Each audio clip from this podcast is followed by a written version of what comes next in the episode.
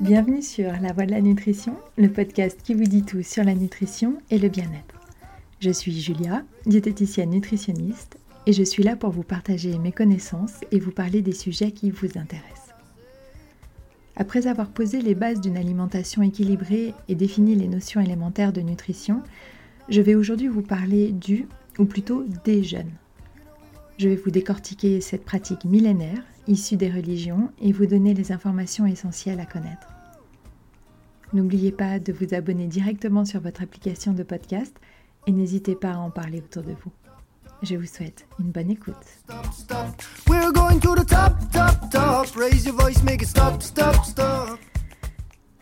Complet, alterné, intermittent, hydrique, thérapeutique, le jeûne est mangé à toutes les sauces. Mais que cherche-t-on à faire? À quel besoin, à quelle peur répond le jeûne Sans fondement scientifique ou utilisation médicale établie, nous retrouvons les racines du jeûne dans différentes religions, avec la carême, le ramadan ou encore le yom kippour. Deux ou trois médecins ont évoqué ces bienfaits vers la fin du XIXe siècle.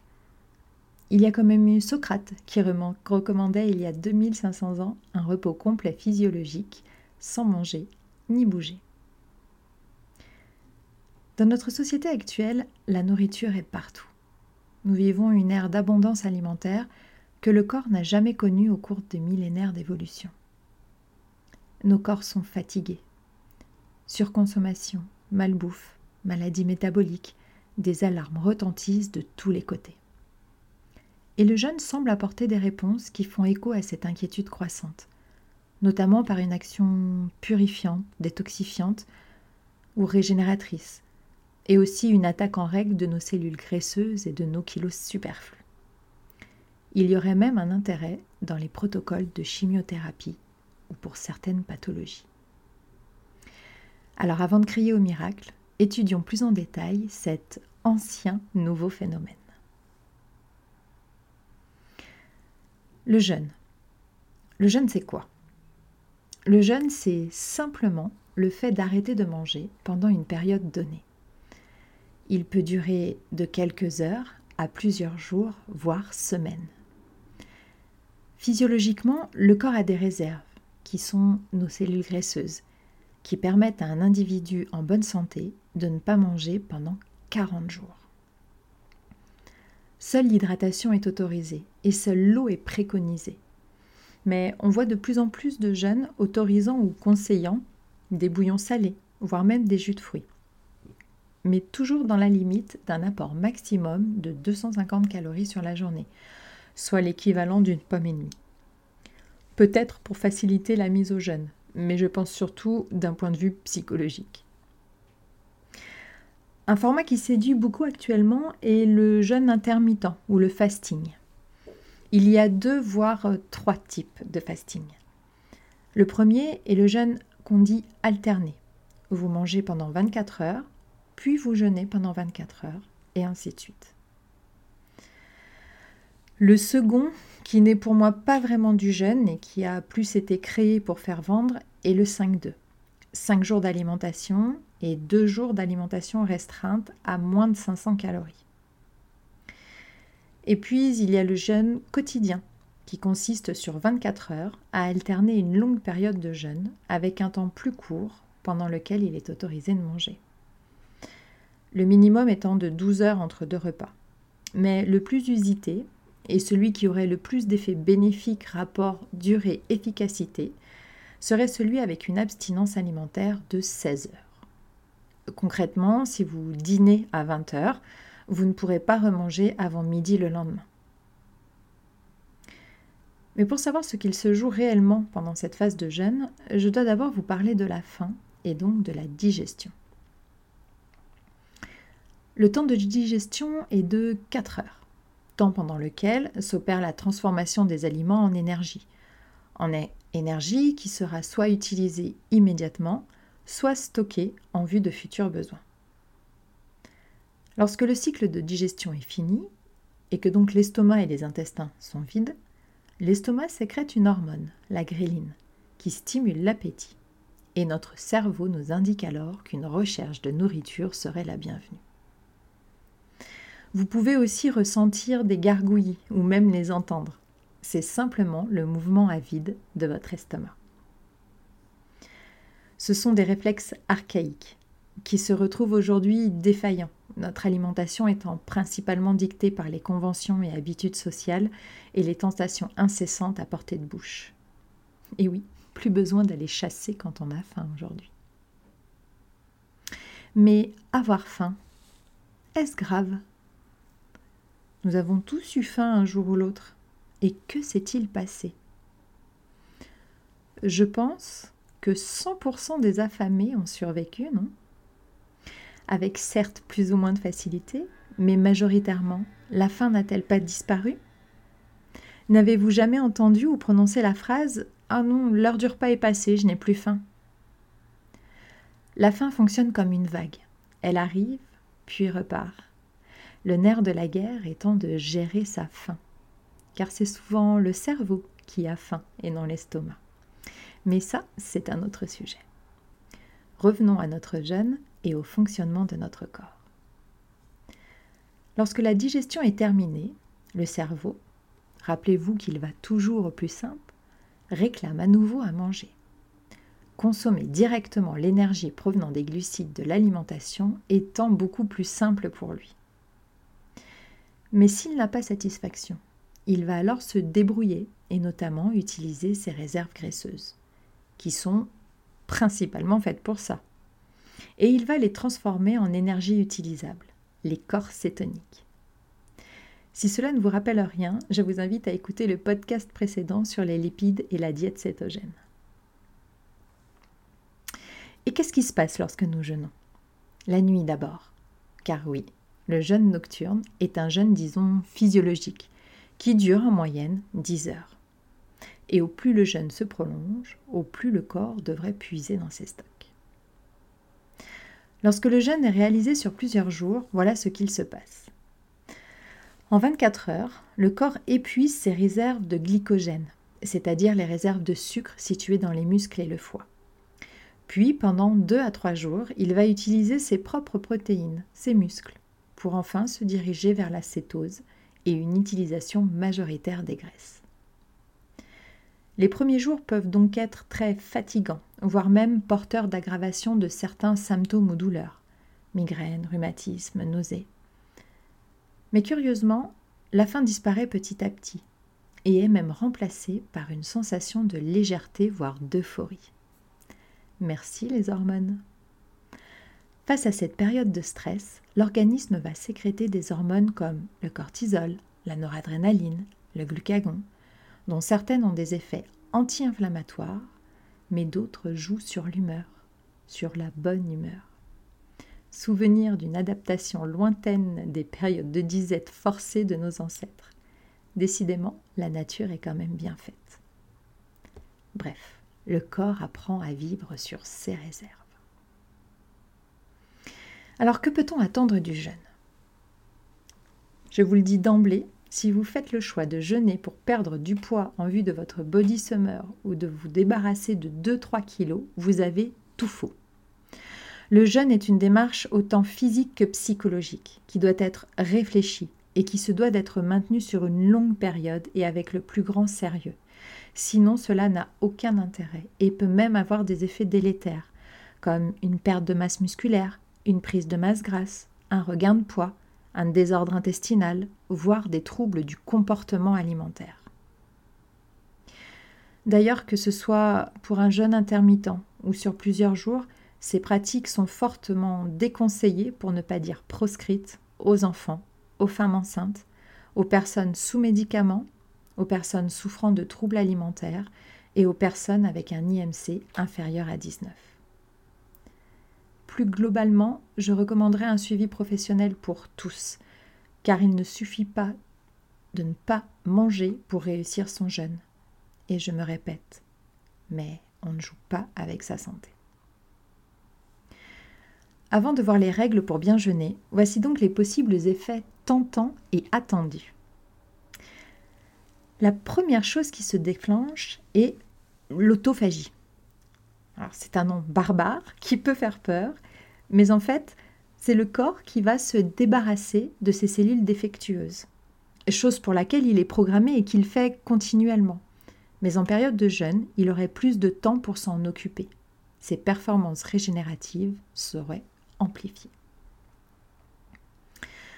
Ensuite, le corps va devenir plus performant avec moins de travail.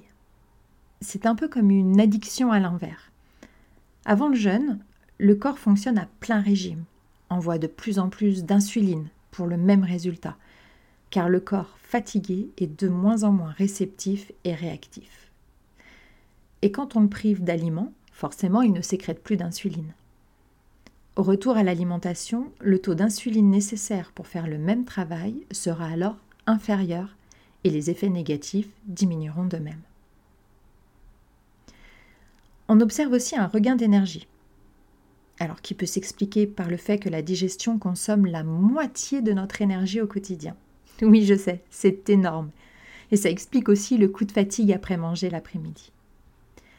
Libéré de ces 50% de consommation, le corps peut donc s'occuper d'autre chose que de digérer et pourrait notamment augmenter ses capacités régénératrices. Ensuite, on observe une lucidité et une vigilance accrue. Là, le cerveau carbure à plein régime, dans un réflexe de survie pour sauter sur la première proie qui passe. En effet, repu, le cerveau déconnecte, mais affamé, il reste à l'affût. Nous avons aussi vu que les corps cétoniques, que le cerveau utilise en lieu et place des sucres, favoriseraient la concentration et entraîneraient même la production de nouveaux neurones. On parle aussi de baisse des inflammations, en premier lieu dû aux hormones dont je vous ai parlé plus haut, mais aussi d'un repos du système immunitaire qui n'a plus à vérifier, trier, gérer les aliments entrants et bien sûr principalement les aliments transformés et ultra transformés qui ne font pas bon ménage avec notre système. Les douleurs chroniques sembleraient aussi s'amoindrir pour un laps de temps et une meilleure qualité de sommeil apparaîtrait. Il y aurait aussi une régulation de la faim et de la satiété, à partir de laquelle nous verrions un effet domino avec une régulation de l'appétit, un retour à son poids de forme, une santé améliorée, des risques cardiovasculaires et de diabète réduits. La réussite est aussi basée sur la démarche globale, sur l'approche santé de ce type de diète, sur le fait que l'on va faire attention à ce que l'on met dans sa bouche. Et déjà, rien que cela, a des, effets hautement positifs sur votre corps, votre poids et votre santé. Vous l'aurez compris, le jeûne doit se faire intelligemment et l'on doit s'y préparer, surtout pour des jeûnes longs de plusieurs jours. Il faut commencer par une descente alimentaire au moins une semaine avant en étant vigilant sur la qualité des aliments. De façon identique, la sortie du jeûne devra aussi être progressive et la réalimentation devra se faire tranquillement sur plusieurs jours. Pendant le jeûne en lui-même, choisissez une période calme, propice à l'écoute de soi, et prévoyez des activités relaxantes et occupantes. Pour le jeûne intermittent, il faut bien comprendre une chose. Manger sur une période de 8 heures ne doit pas rimer avec manger tout et n'importe quoi et se goinfrer pendant ce laps de temps. Si vous ingurgitez un repas trop important, vous allez recevoir une dose importante d'insuline, qui, souvenez-vous, aime bien dire au corps de stocker du gras. Donc manger deux repas en un est clairement contre-productif et les études ont bien démontré que manger la même quantité de calories sur un au lieu de deux repas entraînait rapidement une prise de gras et de poids. Comme de consommer de la malbouffe est complètement incohérent avec la démarche de bien-être recherchée. Comme chaque, type d'alimentation, le jeûne ne convient pas à tout le monde. Et chaque type de jeûne ne convient pas non plus à l'ensemble des jeûneurs. Certains préféreront jeûner quotidiennement 16 heures, d'autres 24 heures chaque semaine, d'autres encore une semaine, 3 à 4 fois par an. Avant de vous lancer, vous pouvez tester en avançant votre heure de dîner un samedi soir par exemple, en dînant léger, et en retardant votre heure de petit déjeuner du dimanche et voir ce que vous ressentez. Un peu en mode brunch.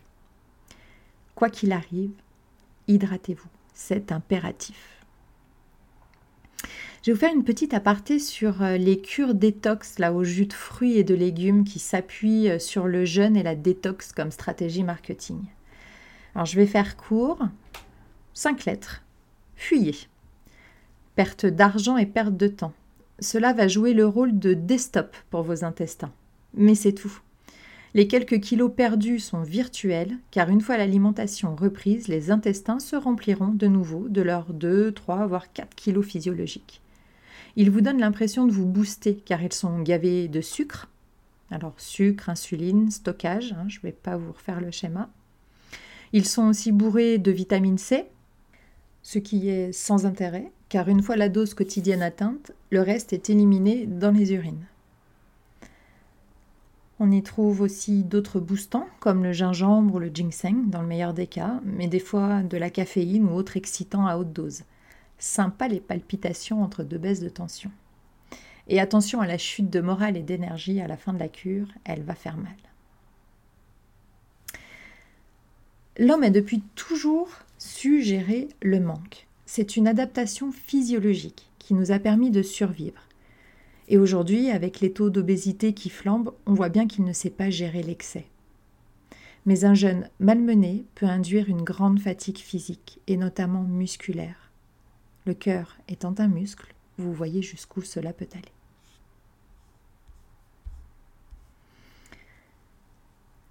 Aujourd'hui, il y a peu d'études scientifiques sur le jeûne, pour deux raisons principales. Les études sont habituellement menées ce qu'on appelle en double aveugle, avec des placebos. Or, par quoi remplacer le rien? Et puis aussi parce que le jeûne n'est pas lucratif l'industrie pharmaceutique ne pourra pas créer la pilule magique qui remplacera le jeûne. Des études ont été faites sur les souris, beaucoup. Mais ce ne peut être qu'un début. Clairement, nous ne sommes pas des souris. Nous sommes beaucoup plus complexes et multifactoriels. Quoique, leur vie en cage peut ressembler aux heures de pointe dans le métro parisien. Il y a aussi beaucoup de littérature sur le jeûne mais pas encore assez d'études scientifiquement solides. Il faut donc rester prudent, s'écouter, se renseigner et s'entourer. Restez quoi qu'il arrive dans la bienveillance. Acceptez que ce ne soit pas le bonjour ou simplement pas la bonne démarche pour vous. Le jeûne doit être pratiqué pour de bonnes raisons, que vous, vous devez vous sentir mieux, ressentir du bien-être et non pas des contraintes et de la frustration. Pour finir, je voulais vous parler du jeûne thérapeutique, et plus précisément dans les protocoles de chimiothérapie. Encore peu répandu en France, le jeûne thérapeutique est beaucoup plus étudié en Allemagne et en Russie, et a des résultats prometteurs face au diabète de type 2, à l'as, aux allergies, au rhumatisme ou encore à l'hypertension. Mais encore une fois, la faiblesse du nombre d'études nous incite à la prudence. Concernant les jeunes effectués en parallèle de chimiothérapie, plus exactement quelques jours avant le traitement, je pense qu'il y a une piste concrète à suivre. Mais attention, on ne parle pas de thérapie curative. Le jeûne ne guérit pas le cancer, mais aide à améliorer les résultats de la chimio et à diminuer potentiellement quelques effets secondaires comme nausées et vomissements. Mais là encore, pas pour tout le monde. Le mécanisme serait le suivant. Pendant un jeûne, les cellules saines ont la possibilité génétique de se transformer. On dit qu'elles expriment ces gènes différemment. Elles s'adaptent en 48 heures. Face à la privation, elles se protègent et se mettent au repos. Imaginez-les se refermant sur elles-mêmes et former une carapace. Alors que les cellules cancéreuses n'ont pas cette capacité, cette adaptation. Elles vont donc rester grandes ouvertes et actives cherchant à se nourrir à tout prix. Et lorsque la chimio arrive, les cellules saines seraient protégées, alors que les cellules cancéreuses affamées avaleraient plus efficacement le médicament. J'espère que cet épisode vous a plu et qu'il vous a apporté des réponses. N'hésitez pas à venir me poser des questions sur mes réseaux sociaux ou à me proposer des sujets que vous aimeriez me voir traiter. Je vous dis à jeudi prochain et d'ici là, prenez soin de vous.